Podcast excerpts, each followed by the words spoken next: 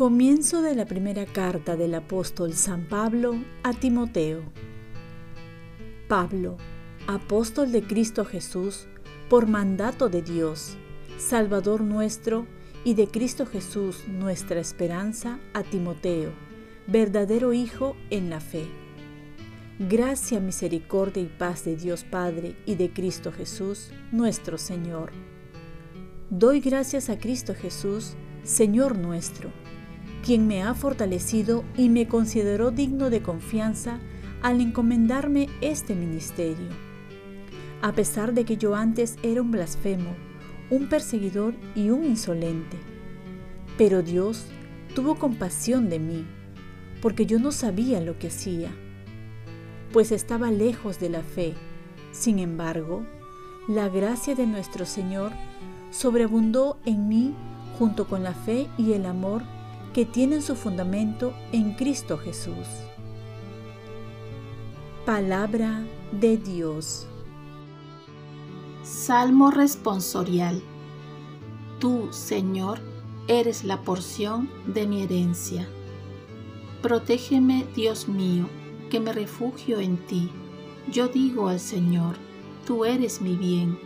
El Señor es la porción de mi herencia y mi copa mi suerte está en tu mano. Tú, Señor, eres la porción de mi herencia. Bendeciré al Señor que me aconseja.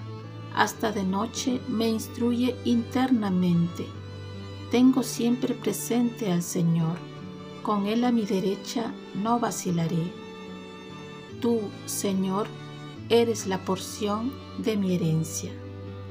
Me enseñarás el sendero de la vida, me saciarás de gozo en tu presencia, de alegría perpetua a tu derecha. Tú, Señor, eres la porción de mi herencia. Lectura del Santo Evangelio según San Lucas. En aquel tiempo, Jesús dijo a los discípulos una parábola. ¿Acaso puede un ciego guiar a otro ciego? ¿No caerán los dos en el pozo?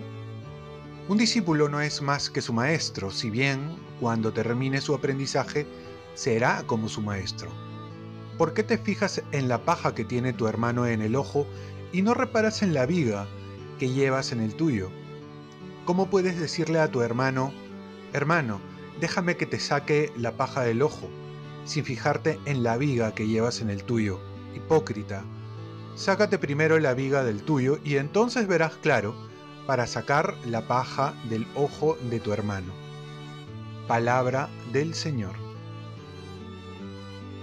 Paz y bien, no somos maestros, somos discípulos para llevar a todos al Maestro. Seguimos con las enseñanzas directas de Jesús para vivir el mandamiento del amor y comienza con una pregunta.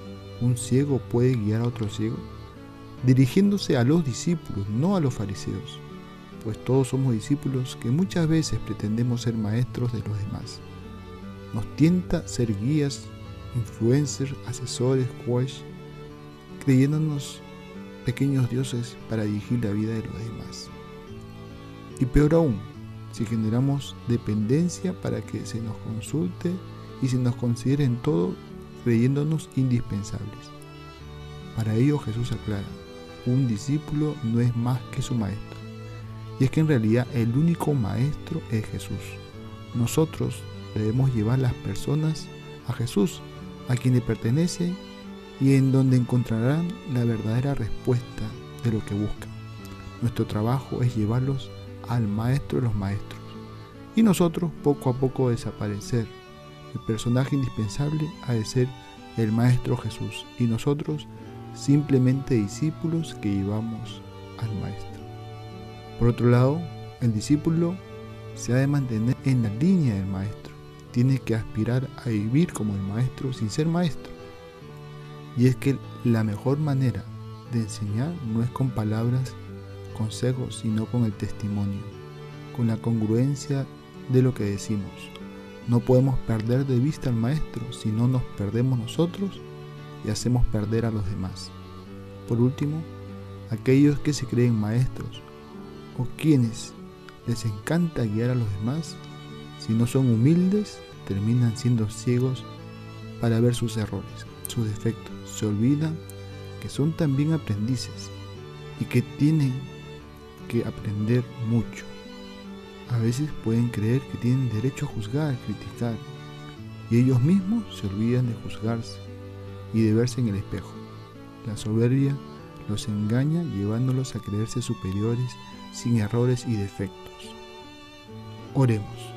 Virgen María, ayúdame a ser humilde, que no me olvide que soy discípulo y que necesito ser guiado para no perderme en el camino. Ofrezcamos nuestro día.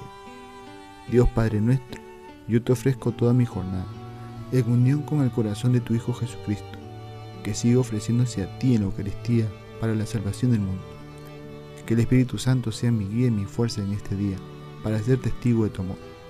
Con María, la Madre del Señor y de la Iglesia, te pido por las intenciones del Papa.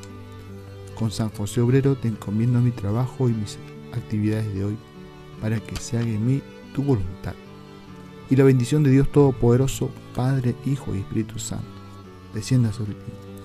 Cuenta con mis oraciones, que yo cuento con las tuyas, y que tengas un santo día.